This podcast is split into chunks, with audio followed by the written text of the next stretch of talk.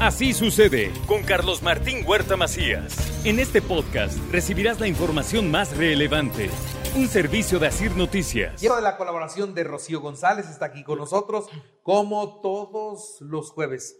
¿Cómo estás, Rocío? Muy bien, mi querido Ma- Carlos Martín, ¿tú cómo estás? Yo bien, muy bien. Bien, bien, ¿Cómo bien me y de buenas, bien contento. Claro, sí.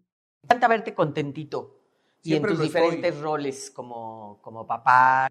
Bueno, no te conozco, no te conocí como hijo, como hermano te conozco, como papá, Como hijo, esposo. como hijo, fui un hijo que buscó siempre el reconocimiento de su papá. Sí. Me aparté de todo con tal de que ese cuate dijera, no, pues este güey es buena onda. Sí, y bendito Dios lo hizo un poquito antes de morir. Tengo otros siete, ocho hermanos Sí. y debo decirte, me la... Ok. Sí. ok. Sí. Ah, Bueno, entonces, ¿cómo anda tu niño interior? Es- bueno, vengo a hablar del niño interior, Carlitos, El porque... niño interior feliz Ah, órale. Pues no porque traía yo esa, Sí, e- e- claro. esa rivalidad que no me hacía feliz. Encontrar a tu papá con otra familia caminando en la calle eh, o circulando padre. en el coche y tú como perro solo y los ves pasar a todos felices y dices, ¿y yo por qué Es- tengo que estar ¿En qué solo? libro leo? Claro, Entonces, eso claro. era padre. Ay, no sabes cómo te agradezco, de verdad, de verdad, de verdad, lo digo de corazón, al aire y fuera del aire, cómo te pones de pechito, porque esto nos ayuda muchísimo, nos cuenta que todos, todos, todos los seres humanos vivimos, tenemos, pasamos una serie de eventos, heridas, no somos la persona ejemplar y eso nos permite darnos cuenta qué es lo que tenemos que hacer. No se va. Dijiste algo bien interesante que no lo traía yo escrito, pero me lo sé de memoria, Carlos. Lo digo muchísimo cada vez que invito a alguien a un curso de autoestima. Pongo, todos tenemos dos infancias. Una la que vivimos, por lo que dijiste, Carlos Martín, que se me hace hermoso, que dices, yo, mi niño in- interior no era tan feliz como mi adulto. Tenemos dos infancias y ahí te va y dime si me equivoco. Tú tuviste como yo la, infancia que vivimos hace 50, 60 años y la infancia actual. ¿A qué me refiero con la infancia actual? Lo que te dices que pasó en ese entonces y cómo lo construyes. Fíjense, el niño interior, para todos los que somos o conocen o han escuchado de la psicoterapia humanista y la psicoterapia humanista gestalt, este es un principio gestáltico. Y bueno, a mí me encanta y me lo han escuchado muchísimas veces que uno de los psicoterapeutas que más me apasionan en cuestión de gestal es Jorge Bucay. Y a mí me encanta cuando él habla del niño interior, di- cuenta un pequeño cuentito que dice, cuando eh, yo iba a cumplir nueve años, me quedé despierto toda la noche para ver mis cambios para cuando cumpliera los nueve años. Me di cuenta que no hubo cambios, entonces me puse en el espejo todo el día, de los nueve a los diez, para ver en qué momento me transformaba en el niño de de- etcétera, etcétera.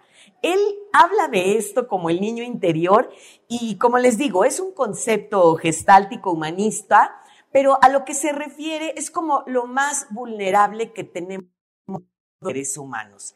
Y que de, de qué depende cómo lo vemos es lo que te esta mañana en esta reflexión. ¿De dónde surge este, este asunto de, de- del niño interior? Como les decía y como dice Kai, si cumplo 50, ¿cuántos años cumple? ¿55? No, voy a cumplir 58. 58. Si Kai Huerta Macías tiene 58 años, también tiene 57, 56, 55, 54, 10, 9, 8, 7, 6, 5, 4. O sea, tenemos todos los años que ya pasaron, más los, o sea, los 58 años que tienes. ¿Qué digo esto? Porque precisamente tu niño interior, tú que me estás escuchando, que me estás viendo, surge precisamente de todas nuestras experiencias positivas y negativas de nuestros primeros años, como lo dijiste, Carlitos. El niño interior de tu infancia es ver a mis hermanos, a mis medios hermanos, cómo no han pasado ni nueve meses o cómo estuvo esto, mi mamá no me los presentó. Es decir, todo esto positivo y negativo es así lo viví y ahí está mi interior. ¿De qué depende? Y no lo sé, te lo juro, pero tú lo debes saber. ¿De qué depende que Carlos Martín Huerta Macías tenga esta percepción hoy, 27 de abril? O sea, ¿cómo le hiciste para percibir como te escucho actualmente y toda la gente te escucha, con esa alegría, sí, diciendo, híjola, pues no entendía, mi papá pues andaba, fue por cigarros y no regresó, etcétera, etcétera. ¿Y cuál es tu percepción en relación a la percepción de tu hermana, que es a la que conozco, o de alguno de tus hermanos? ¿Es la misma? ¿Cómo? A ver, a ver, a ver. A ver, la que te estoy haciendo es, todos ustedes Sí. tuvieron varios medios hermanos. ¿Todos opinan igual que tú?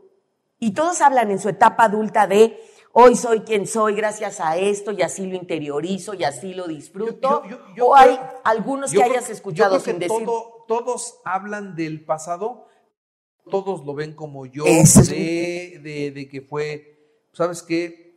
Duro, en algunos momentos de sufrimiento, pero siempre tenía un objetivo, ¿no? Ok. Me los voy a fregar a todos. ¿Ah, sí? Y entonces, ese, ese objetivo que yo tenía, Órale. cuando llega el momento en el que a la hora de la muerte de mi padre me lo reconoce y me dice cosas que nunca en la vida me había dicho, haz de cuenta que en ese momento llegué a la Ya. meta, ¿no? Ah, qué padre. Y entonces dije, misión cumplida de aquí para adelante solo es disfrutar, Ah. porque lo que tenía yo que hacer ya está. Órale, qué padre. Eso es lo que te quería preguntar. ¿Por qué? Porque precisamente es mi elección si yo en mi etapa adulta decido que mi niño, mi niña interior puede ser alegre, optimista, sociable, sensible o temeroso, enfurruñado, jetón. Tú conoces a tus hermanos, como yo conozco a mis hermanos, y habrá un evento que yo platico de cuando éramos niños y de los cinco, uno dice, qué padre la pasábamos, ¿verdad? Y yo, ¿es neta?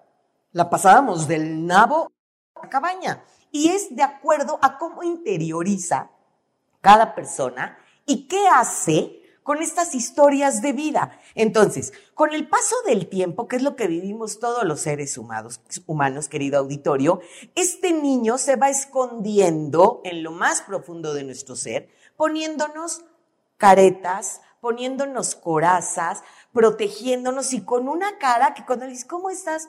Estoy contento, estoy bien. Ay, manito, pues avísale a tu cara, porque neta, no se te nota. Y depende, por supuesto, de una serie de decisiones que vamos tomando a lo largo de la vida. Por el tiempo, estoy segura que están preguntándose, ¿cómo sabes que está herido tu niño o que no está herido? Ah, pues es muy fácil. Tienes miedos irracionales, sientes rencor, sientes ira contenida, tienes rumiaciones constantes, eres agresivo, te enfermas muy seguido. Hay que revisar que tu niño esté enfermo. ¿Qué tienes que hacer si dices, sí, Rocío, palomita, sí tengo miedo, sí tengo rumiaciones, sí soy agresivo? ¿Qué hacer? Bueno, pues revisen sus heridas o sus cicatrices.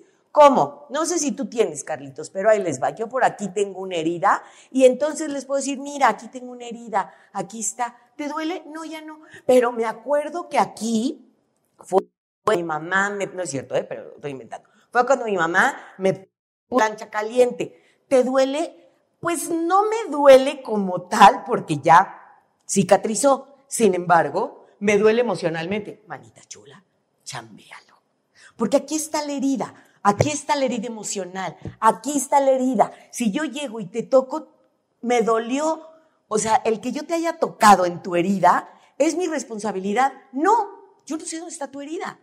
Si yo te lastimo en los celos, en no, eres ser reconocido, en no ser aceptado, la herida está en ti. Trabaja en ella. ¿Quiénes son los mejores maestros? Trabajar nuestro niño interior, los niños. Entonces, Dije tu foto de niño, de niña, yo aquí les traigo mi foto de niño, de niña, te invito a que tengas la tuya en tu cartera y cuando no puedas, con tu agresividad, con tus enojos, con tus malestares, con tus dolores, recuerda que tenías las características más maravillosas, que el mundo era maravilloso, nada te aburría, hasta la cosa más sencilla como un pedazo de papel te era divertida. Disfruta con tus sentidos. Si tienes eh, hijos o nietos, pues disfruta con ellos, que ellos te enseñen a disfrutar a tu niño querido y apapacharlo y decir, aquí estoy. Me hubieras dicho y sí tengo foto de niño. Y la hubiera, la hubiera, la hubiera encontrado. Ahorita ya, ya no, ya no me da tiempo y alargaríamos la colaboración. Pero sí, acá me traigo de niño. Ahí está, Muy bien, Rocío. apapachalo. Muchas gracias. Así sucede con Carlos Martín Huerta Macías. La información más relevante ahora en podcast. Sigue disfrutando de iHeartRadio.